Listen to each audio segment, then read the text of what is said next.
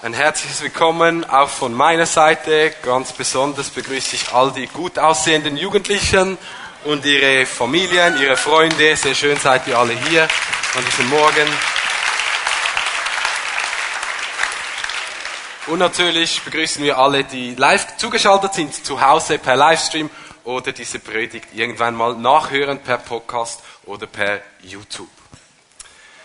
Wenn ich so in die Nachrichten schaue, oder wir sind heute so digital unterwegs, online unterwegs, gibt es teilweise so die Momente, wo ich mir denke, haben wir eigentlich nichts gelernt aus der Vergangenheit? Wieso machen wir wieder die gleichen Fehler? Oder vielleicht warst du schon mal bei einem Klassentreffen und du siehst die Personen wieder und sie haben sich äußerlich irgendwie verändert. Sie haben neue Kleider, sind anders gekleidet, aber der Klassenclown ist immer noch der Klassenclown. Und die alles wissen, sind auch immer noch die gleichen Personen. Oder was ich auch kenne in meinem Leben, ich sage einer Person, ich möchte das genau so haben. Und ich erkläre ihr, wieso dass ich es so haben möchte und nicht anders. Und das nächste Mal, wenn die gleiche Situation kommt, ist das nicht so, wie ich es gesagt habe. Und dann frage ich mich teilweise, wieso hast du nicht richtig zugehört oder was ist geschehen?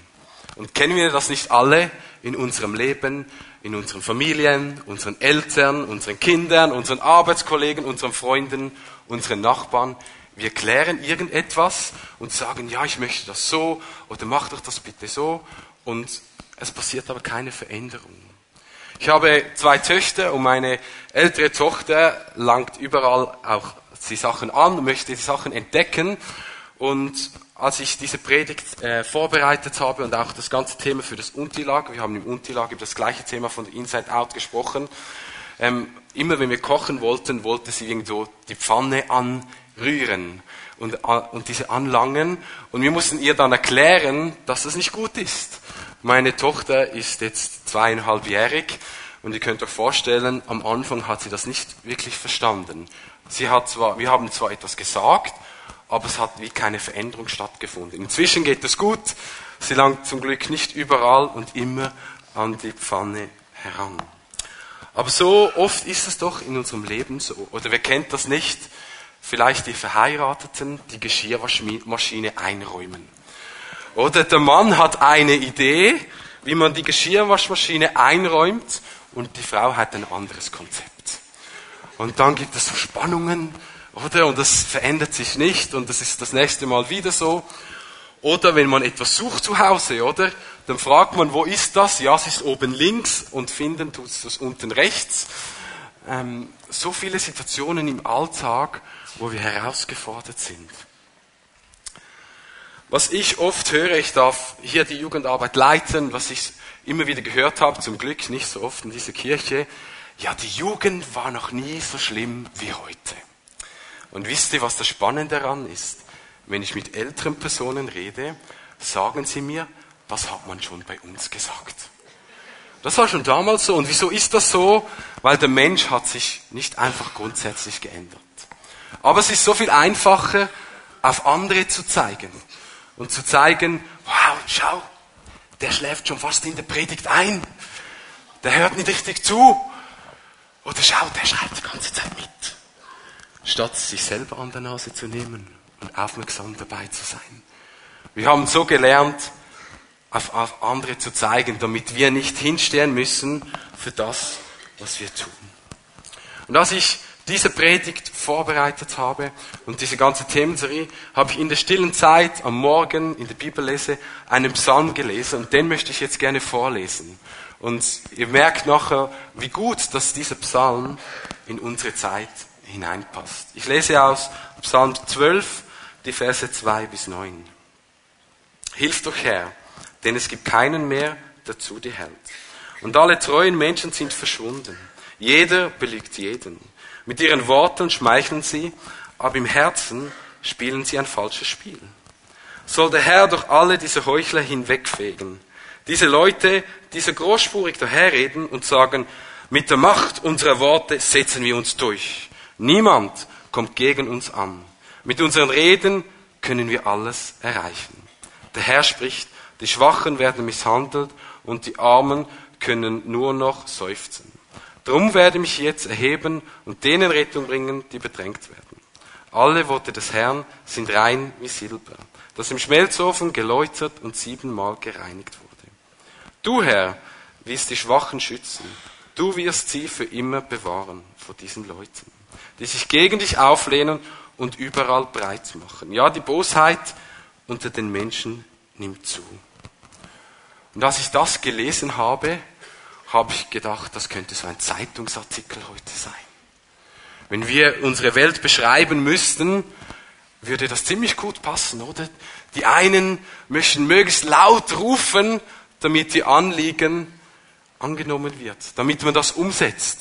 Aber ist das wirklich das, was alle wollen? Und ich habe mir gedacht, schon krass. Das sind etwa 3000 Jahre her, als das geschrieben wurde. Und es ist immer noch aktuell. Und mir hat das wie aufgezeigt, hey, die Bibel ist heute genauso aktuell wie damals. Weil der Mensch, der in, auf dieser Erde wohnt, wir haben uns äußerlich verändert. Wir sind moderner geworden, wir haben Smartphones, wir können mit dem Auto reisen, müssen nicht mehr tagelange Wanderungen machen, aber im Inneren sind wir irgendwie gleich geblieben. Wir wollen das machen, was uns gefällt. Und äußerlich hat man auch versucht, den Menschen zu verändern, aber wenn die Veränderung nicht von innen kommt, nicht von der Inside out, dann prallt das irgendwie an uns ab.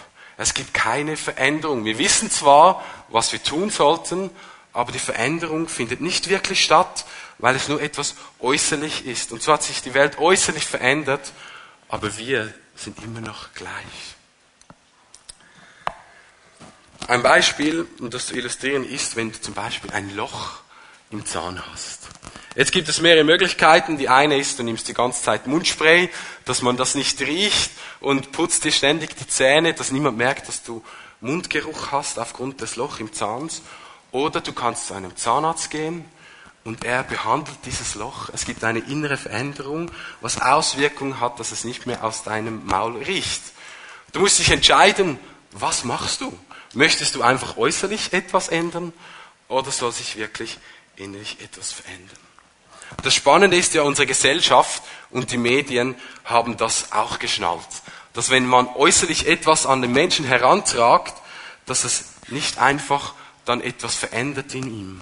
Und so lesen wir Schlagzeilen, die an unsere Gefühle appellieren, die Angst, Freude, extreme Positionen hervorrufen, weil in unserem Inneren eine Reaktion hervorgerufen werden soll dass wir innerlich betroffen sind und durch diese innerliche Betroffenheit wollen sie uns verändern. Sie wollen subtil Dinge in uns hineinlegen, die wir vielleicht gar nicht möchten. Und wir als Christen müssen wir auch aufpassen, was kommt überhaupt in unser Leben hinein und wie geschieht jetzt eine gesunde Veränderung. Und dies wollen wir heute Morgen miteinander anschauen. Ich habe da so ein großes Kissen mitgenommen.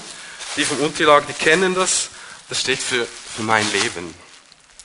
Mein Leben, das dreht sich um mich. Ich bin der Chef. Solange, dass es mir gut geht, ist die Welt in Ordnung. Und Kompromisse mache ich gerne, wenn der andere eine macht und ich mich nicht ändern muss. Ich habe es gerne, wenn es nach mir läuft. Ich bin ja schließlich der Chef im Leben. Und in der Bibel gibt es eine Geschichte von einem jungen Mann, der hat auch gedacht, ja, zu Hause bei meinen Eltern, da habe ich Sicherheit, da gibt es da alles, was man braucht zum Leben, aber irgendwie möchte doch ich mein Leben auskosten. Ich möchte das Geld, das ich habe, möchte ich ausgeben, um mein Leben leben, so wie es mir gefällt und nicht, wie es jemand anderem gefällt. Ich rede hier von der Geschichte vom verlorenen Sohn. Ihr könnt diese nachlesen in Lukas Kapitel 15, Vers 11 bis 32. Dieser Sohn ging also zu seinem Vater und sagte, gib mir mein Erbe. Gib mir das, was ich möchte, was mir zusteht, denn ich will mein Leben genießen. Ich will, ich will Party machen, ich will die Welt entdecken, ich will die Welt bereisen und unterwegs sein, so wie es mir gefällt. Nicht, wie es du mir vorgibst. Nicht, wie es in deinem Haus läuft. Und so ist dieser junge Mann zu seinem Vater gegangen und der Vater hat ihm sein Erbe gegeben. Er ist losgezogen und hat die Welt entdeckt. Er hat Partys geschmissen, die Personen eingeladen und das Leben gelebt, viel mehr irgendwie im Schein als im Sein. Er hatte Freunde, aber diese Freunde waren nur so lange Freunde, wie er Geld hatte. Wie er da war, wie er ihnen etwas bezahlen konnte und einladen konnte. Und sobald dass er kein Geld mehr hatte und das Geld ausgegangen ist, waren diese Freunde weg. Sie war, er war plötzlich alleine. Und ich möchte einen kurzen Einschub machen an euch, die heute gesegnet worden seid und also alle. Seid weise, wer ihr an eure Seite wählt. Achtet darauf, wer darf in euer Leben hineinsprechen und wer nicht. Schaut, dass ihr Freunde habt, die euch näher zu Gott bringen, die mit euch unterwegs sind und denen ihr auch mal nachts anrufen könntet, wenn es darauf ankommt und ihr wisst, dass sie zu euch halten und kommen und die nicht einfach profitieren wollen von eurer Freundschaft. Denn es werden Menschen kommen, die möchten von euch profitieren, aber sie sind nicht wirklich an euch interessiert. Und ich bete dafür, dass ihr wachsam sein dürft, wer ihr an eure Seite wählt, wer mit euch unterwegs ist und mit euch vorangeht in eurem Leben. Wir wollen zurückkommen zu dieser Geschichte der Bibel. Dieser Sohn ist also weggelaufen von zu Hause und hat alles Geld verprasst.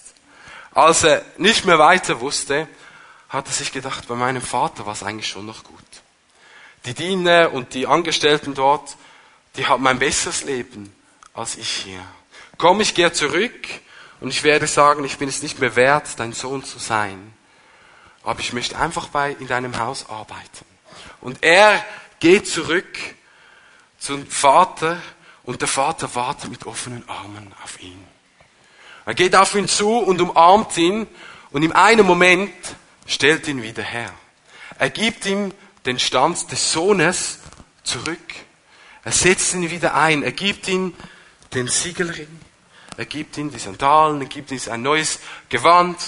Und sie machen ein Fest zusammen. Und er stellt ihn wieder her in das, was er vorhin war. Und das bringt mich zum ersten Punkt. Wir müssen dieses Geschenk, das Gott uns macht, auch annehmen. Dieser Sohn hätte sagen können, nein, nein, nein, nein, ich nehme das Geschenk nicht an. Ich möchte lieber ein Diener sein. Aber er hat das angenommen. Und unser himmlischer Vater ist auch so. Wir sind weggelaufen. Wir haben gedacht, ich weiß es besser als Gott. Ich weiß, wie ich mein Leben führen soll. Ich weiß, was ich brauche. Und Gott brauche ich nicht im Leben. Und wir sind, können zurückkommen. Denn unser himmlischer Vater wartet auf uns. Mit offenen Armen, damit wir zurückkommen. Und er hat seinen Sohn für uns gegeben. Damit wir zurückkommen. Damit wir nicht zuerst etwas leisten müssen, sondern dass wir so, wie wir sind, zurückkommen können. In Römer 5, Vers 8 lesen wir, Gott hingegen beweist uns seine Liebe dadurch, dass Christus für uns starb, als wir noch Sünder waren. Jesus ist für uns gestorben und hat all unser Leid getragen, als wir noch nichts von Gott wissen wollten. Und das ist der große Unterschied von uns zu den anderen Religionen. In anderen Religionen und Glaubensrichtungen musst du zuerst arbeiten. Und wenn du genug gearbeitet hast, kommst du vielleicht zu Gott. Und bei uns ist es so, dass Jesus hat das Werk bereits getan. Er hat das gemacht und wir dürfen dieses Geschenk annehmen, das er für uns hat. Und wenn wir zu Jesus kommen, bekommen wir einen neuen Stand. Wir werden nämlich Gottes Kinder. Wie dieser verlorene Sohn den Stand des Sohnes wiedererlangt hat und wieder dort eingesetzt wurde, so bekommen wir auch den Stand des Sohnes. Wir dürfen Kinder Gottes sein und dann ist es wie, dass unser Leben ein neues Gewand bekommt. Und zwar, wir sind immer noch drin, wir sind nicht einfach weg. Aber was unser Leben bestimmt, der Stand, was unser Leben prägt, wo wir sein dürfen, ist nicht mehr dasselbe. Wir haben uns nämlich verändert. In den Stand eines Königskindes Wir dürfen und wir dürfen in diesem Stand leben. So. Genau. Das Spannende ist, wenn man ganz nah ist, sieht man, dass das Ich teilweise immer noch durchdrücken möchte. Und es ist nicht einfach so, dass jetzt alles gut ist. Wir sind immer noch wir selber und sind aber mit Gott unterwegs und sagen, Herr, du sollst mein Chef sein in meinem Leben. Und ich möchte mich dir unterordnen. Und jetzt ist es ja so, ihr habt es gesehen, es ist ja nicht so, dass jetzt innen das Leben schon aufgeräumt ist. Das drinnen ist, das ist immer noch drin, aber der Stand hat sich verändert. Und es tut mir weh, wenn ich Christen sehe, die leben so. Die leben als Königskind und sagen, ja, Gott hat ja alles für mich gemacht, aber sie sind nicht bereit, ihr Inneres anzugehen, ihr Inneres auszumisten, Inneres zu erneuern. Und so oft drückt dann wieder ihr eigenes durch, was sie wollen. Und das von innen drin ist, das wird immer wieder offenbar. Und an dieser Stelle möchte ich ein deutsches Sprichwort euch weitergeben. Und zwar, was du, was du bist, das ist ein Geschenk von Gott an dich. Dass du sein Königskind bist, Königskind bist, das ist sein Geschenk. Was du nun aus dir machst, das ist dein Geschenk an Gott. Das ist dein Geschenk an Gott. Was du damit anfängst, mit diesem Geschenk. Und ich habe schon gesagt, äußerlich ist das jetzt verändert, aber im Kissen ist immer noch das Gleiche drin. Und nun müssen wir auch angehen, was im Kissen drin ist. Und ich finde es so spannend, eine andere Begebenheit in der Bibel bringt mich zur Geschichte von Zachäus. Zachäus war ein Mann, ein Zöllner, jemand, der nicht im Mittelpunkt der Gesellschaft stand. Er war am Rand etwas abgeschottet, man wollte nichts mit ihm zu tun haben. Er hat gehört, dass Jesus kommt und er war klein. Und er kletterte auf einen Baum, damit er Jesus sehen konnte. Und Jesus kommt zu ihm und sagt, ich komme zu dir nach Hause. Und als Jesus dann bei ihm zu Hause war, ist Zachäus gekommen und hat gesagt, ich möchte die, die ich übers Ohr gehauen habe, möchte ich zurückbezahlen. Mehr als das ich genommen habe. Und ich möchte mich verändern und ein anderes Leben führen. Das Spannende an dieser Geschichte finde ich, dass nicht Zachäus dich zuerst verändern musste, dass er Jesus begegnen konnte. Aber durch diese Veränderung, also durch diese Begegnung mit Jesus, hat eine Veränderung bei ihm stattgefunden. Und das ist etwas, das wir alle mitnehmen dürfen. Wir müssen uns nicht verändern, damit wir Jesus begegnen dürfen. Aber durch eine Veränderung, äh, durch eine Begegnung mit Jesus verändern wir uns. Nochmals, wir müssen uns nicht verändern, damit wir Jesus begegnen dürfen, aber durch eine Begegnung mit Jesus werden wir verändert. Was für ein Geschenk, dass wir nicht zuerst irgendwas erarbeiten müssen, bevor wir zu Jesus kommen dürfen. Dieser Zachäus musste das nicht und auch dieser verlorene Sohn. Der Vater hat nicht gesagt, du musst jetzt zuerst zehn Jahre arbeiten und dann bist du wieder mein Sohn sondern wurde sofort wiederhergestellt. Sofort wieder in den Stand des Sohnes. Aber er hat sich bereit erklärt, sich da auch unterzuordnen. Und ich bin sicher, es hat, Veränderung hatte vorhin schon stattgefunden bei ihm und nachher auch noch. Aber wieso müssen wir uns dann verändern? In Matthäus, äh nein, in Markus 7, Vers 21 lesen wir, denn von innen aus dem Herzen eines Menschen kommen böse Gedanken wie Unzucht, Diebstahl und Mord. Die Bibel zeigt uns, dass der Mensch nicht von Grund auf einfach gut ist. Das ist ja das Bild, das wir in unserer Gesellschaft haben. Der Mensch ist gut und lass ihn einfach alleine. Wir brauchen keinen Gott, denn wir sind ja gut genug. Wir wissen ja, was gut und was schlecht ist. Ja, wenn ich in unsere Welt hineinschaue, habe ich meine Zweifel, ob wir es wirklich immer nur gut meinen, ob der Mensch wirklich gut ist. Nein, die Bibel spricht davon, der Mensch ist böse. Im Inneren ist nichts Gutes, weil wir uns von Gott entfernt haben. Nun, wenn wir bei Jesus sind und der Heilige Geist in uns wohnt, dann kommt er zu uns und möchte mit uns angehen, was drinnen ist. Er nimmt sich Zeit und setzt sich mit uns hin und sagt, komm, wir schauen mal, was in deinem Leben ist, was für Müll in deinem Leben ist. Denn Jesus ist für uns gestorben. Und Jesus ist hier an diesem Morgen und sagt, gib mir den Dreck in deinem Leben. Es macht mich traurig, wenn ich sehe, wie Menschen alles mit sich herumtragen, anstatt es Jesus zu geben. Denn Jesus hat gelitten am Kreuz, damit wir nicht leiden müssen. Was haben wir also in unserem Leben drin? Vielleicht ist mal viel heiße Luft drin. Ein Luftschloss, das du dir gebaut hast und das sich dein Leben dreht, aber nicht wirklich Halt hat. Was haben wir noch hier? Jesus, der Heilige Geist kommt und wisst ihr, was das Schöne ist? Er kommt nicht und lehrt das einfach aus. Und sagt, jetzt musst du. Sondern er kommt und sagt,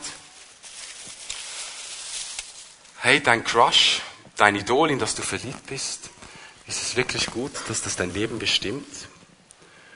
Oder ist es viel besser, wenn ich dein Leben bestimmen darf?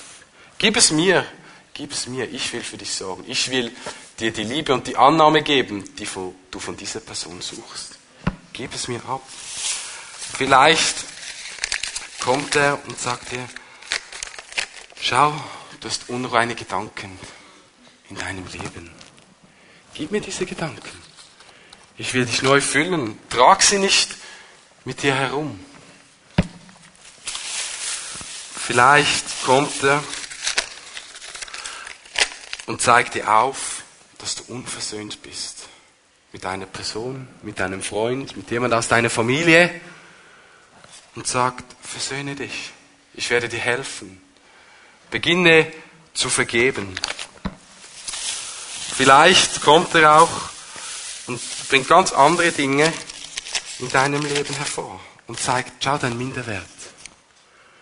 Du darfst den Stand annehmen als Königskind. Du musst nicht minderwertig umherlaufen. Oder er kommt in dein Leben und sagt, der Alkohol ist ein bisschen zu viel, dass du konsumierst. Was, was erhoffst du dir davon? Komm zu mir, ich will dich füllen. Ich will dir das geben, was du dir erhoffst vom Alkohol. Höre auf damit, ich will dich frei machen davon.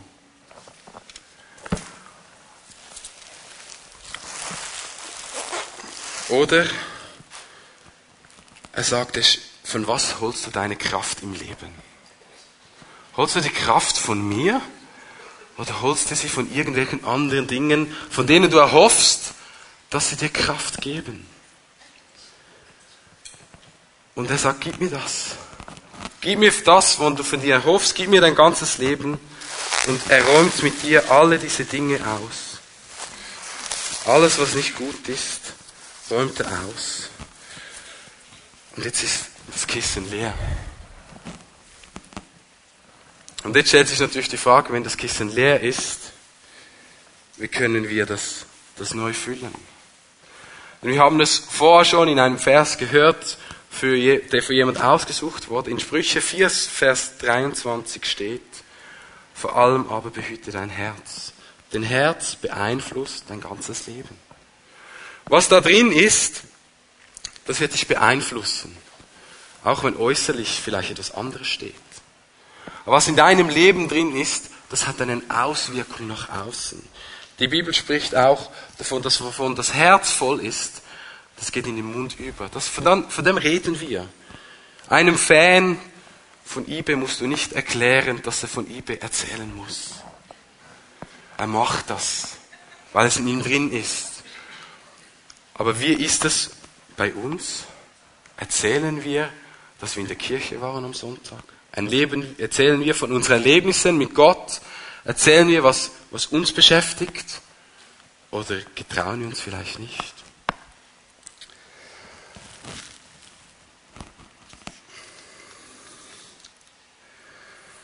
Wir müssen unser Leben immer wieder neu füllen. Und die Frage ist, wie, wie, machen wir das, wie machen wir das nun? Wie füllen wir unser Leben mit guten Dingen, weil wenn es leer bleibt, dann kommen diese Dinge, die wir ausgemistet haben, so schnell wieder rein. Sie müssen wieder rein einnehmen. Wir sind offen für die Ideologien und für die Dinge dieser Welt, die uns gerne Identität geben möchten, aber es nicht tun. Und darum ist es wichtig, dass wir uns überlegen, wie füllen wir unser Leben. Und liebe Neunklässler, euer Leben wurde immer wieder gefüllt durch verschiedene Dinge hier. Durch die Royal Rangers, wo ihr wart. Durch die Inputs, durch die Gemeinschaft wurde etwas Gutes in euer Leben hineingelegt. Durch den Kiho, den Kigo, die Pfimi Kids, für dich durch diese Zeit wurden biblische Wahrheiten und gute Dinge in euer Leben hineingelegt. Durch die Teenie und, und die Zeit wurden weite Dinge in euch hineingelegt. Durch die Kinderwochen, wie wir gehört haben, durch die Kids Clubs, wurden Dinge in euch hineingelegt. Gute Dinge, die biblischen Sachen, Geschichten, die euch aufzeigen, hey, schau, Gott meint es gut mit dir. Und natürlich durch die Gottesdienste wurde Gutes in euch hineingelegt. Und das ist nicht zu Ende. Es hört nicht auf, dass gute Dinge in euch hineingelegt werden, sondern es geht weiter. Tagtäglich brauchen wir es, dass wir gute Dinge in unser Leben hineinlegen. Dass wir tagtäglich müssen wir diese alten Dinge ausmisten, uns mit guten Dingen füllen. Du kannst mir das Kissen geben. Wir müssen schauen, dass wir ganz gefüllt sind mit guten Dingen. Und das ist nicht etwas Einmaliges, sondern das passiert immer und immer wieder. Nun, wie können wir das machen? Wie können wir uns immer wieder füllen lassen mit den guten Dingen? Weil jetzt ist ja das Kissen angenehm. Oder? Vorher war äußerlich Königskind drauf, aber innerlich hat es irgendwie nicht so wie ein Königskindkissen angefühlt. Aber jetzt möchte man gerne darauf schlafen, damit kuscheln. Und wenn es voll ist, merkt man auch gut, wenn etwas nicht Gutes hineinkommt. Man entdeckt es viel schneller, als wenn das Kissen leer ist. Nun, wie können wir das machen in unserem Alltag? Das Erste, was wir tun können, ist, wir können unseren Konsum steuern. Überlegen, was lassen wir in unser Leben hinein? Was ist das Erste, was wir morgen tun? Anfangs dieses Jahres bin ich aufgewacht und habe so oft am Morgen zuerst mal Insta gecheckt und geschaut, was da so läuft. Und irgendwann habe ich gefragt, was mache ich eigentlich? Und ich habe mich dazu entschieden, ich möchte morgen aufstehen und zuerst eine Bibel-App öffnen und ein Bibelvers lesen.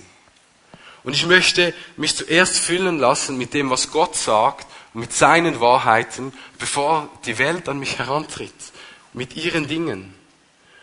Und es ist nicht immer einfach, dies zu tun. Teilweise habe ich mich auch schon erwischt, dass ich es nicht geschafft habe, aber ich bin dran. Überlege dir, was beeinflusst dein Leben? Was darf in dein Leben, in dein Kissen hineinkommen? Wir können das machen durch, wir kommen gute Dinge hinein, guter Konsum, durch Bibel lesen, Predigten hören, Podcast hören. So viel besser, als irgendetwas aufzusaugen, was uns die Welt irgendwo sagt. Mit was fühlst du dich tagtäglich? Das zweite, wie wir das tun können, ist, fokussiere deine Zeit. Wo investierst du deine Zeit? investierst du deine Zeit in die Beziehung mit Gott, dass er dir begegnen darf und dich immer wieder neu füllen darf? Oder du möchtest es zwar, aber hast eigentlich keine Zeit, damit Gott das tun kann, damit er das in einem deinem Leben wirken kann. Wie können wir das machen? Einige Dinge dazu. Wir können in den Gottesdienst kommen, wir können in die Kleingruppen gehen, wir können persönlich Zeit mit Gott verbringen und natürlich könnt ihr ins Jufa Live kommen, wo wir auch immer wieder gute Sachen in euch hineinlegen werden, mit euch unterwegs sind. Das dritte, was wir tun können, ist, lebe Jüngerschaft Lebe verbindliche Freundschaften, lebe Rechenschaft mit Personen, die dich näher an Gottes Herz bringen. Die vielleicht auch mal kommen und sagen, hey, das, das in einem Kissen drin hast in deinem Leben, das ist nicht von Gott. Das ist nicht gut. Misst es heraus. Und die helfen so, an Gottes Herz zu bleiben. An ihm dran zu bleiben. Und natürlich müssen wir uns immer wieder füllen lassen mit dem Heiligen Geist. Indem, dass wir vor ihn kommen. Dass er uns wieder stärkt und Kraft gibt für den Alltag. Das können wir durch all diese Dinge, indem wir unsere Zeit fokussieren, unseren Konsum fokussieren, durch gute Freunde. Und ich möchte dich herausfordern, finde deinen Meet God Place. Bei den einen ist es, du gehst im Wald spazieren und Gott begegnet dir. Und du wirst gefüllt. Bei den anderen ist es zu Hause, wenn sie Bibel lesen. Wir ticken alle so unterschiedlich und Gott begegnet uns auf so unterschiedliche Arten und Weisen.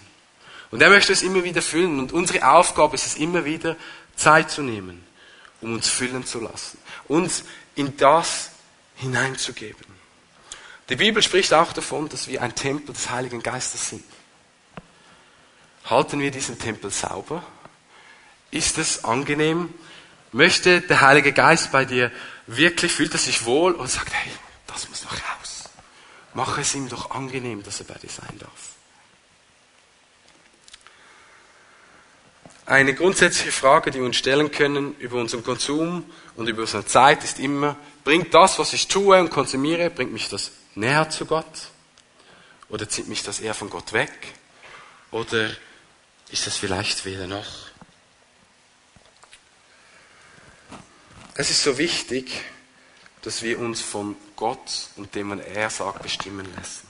In Römer 8, Vers 6 lesen wir, wenn du dich von deiner menschlichen Natur bestimmen lässt, führt das zum Tod. Wenn der Heilige Geist dich bestimmt, bedeutet das Leben und Frieden. Nun, ich möchte Leben und Frieden haben in meinem Leben. Und ich möchte mich vom Heiligen Geist bestimmen lassen. Ich fordere euch heraus, die ihr heute gesegnet wurdet, auch diese Entscheidung zu treffen. Euch vom Heiligen Geist immer wieder neu füllen zu lassen. Vom Heiligen Geist geprägt zu sein. Im Frieden zu leben. Den Schritt eins, den ich heute Morgen gezeigt habe, das ist etwas, das machen wir einmal. Gott setzt uns einmal in diesen Stand als König sind, dann sind wir sein Kind. Aber das Ausmissen des Lebens und das Wiederfüllen, das müssen wir jeden Tag neu machen. Ja, und das ist teilweise schwierig. Es fordert uns heraus, es ist umkämpft. Aber ich kann dir eins garantieren, wenn du nicht überlegst, und steuerst, was in dich hineingelegt wird, werden das andere machen. Die Welt müllt dich zu und legt Dinge hinein, wenn du es nicht tust. Wenn du nicht sagst, was du möchtest und was nicht, wenn du nicht Dinge rausheilst aus deinem Leben, werden sie einfach in dich hineingelegt. Ob du willst oder nicht. Und darum ist es so wichtig, dass wir uns immer wieder auf Gott ausrichten und was er möchte in unserem Leben.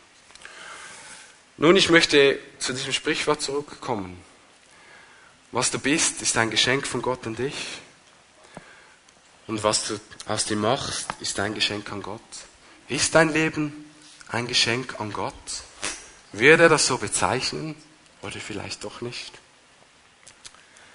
Ich möchte euch auffordern, die Band nach vorne bitten und dass wir gemeinsam aufstehen.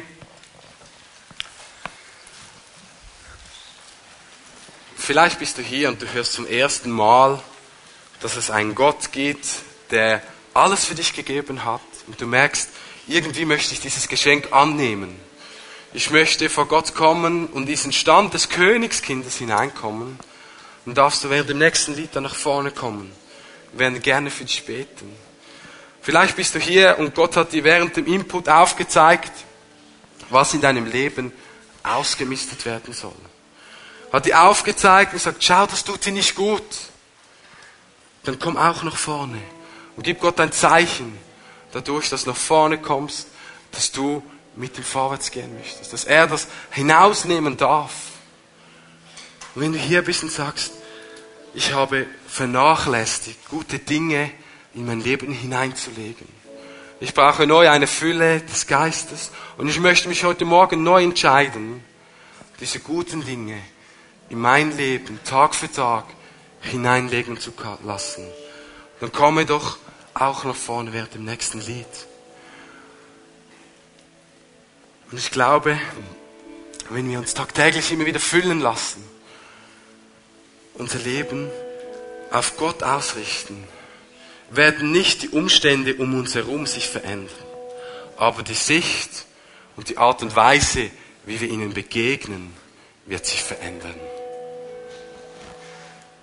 Ich möchte noch gerne beten. Ja, Vater, danke, dass du uns kennst und dass du uns liebst. Dass du uns annimmst, so wie wir sind und mit offenen Armen auf uns wartest, bis wir zu dir kommen. Herr, ich bitte dich, dass du uns immer wieder hilfst, unser Leben aufzuräumen. Dass du uns immer wieder aufzeigst, welche Dinge nicht gut sind in unserem Leben.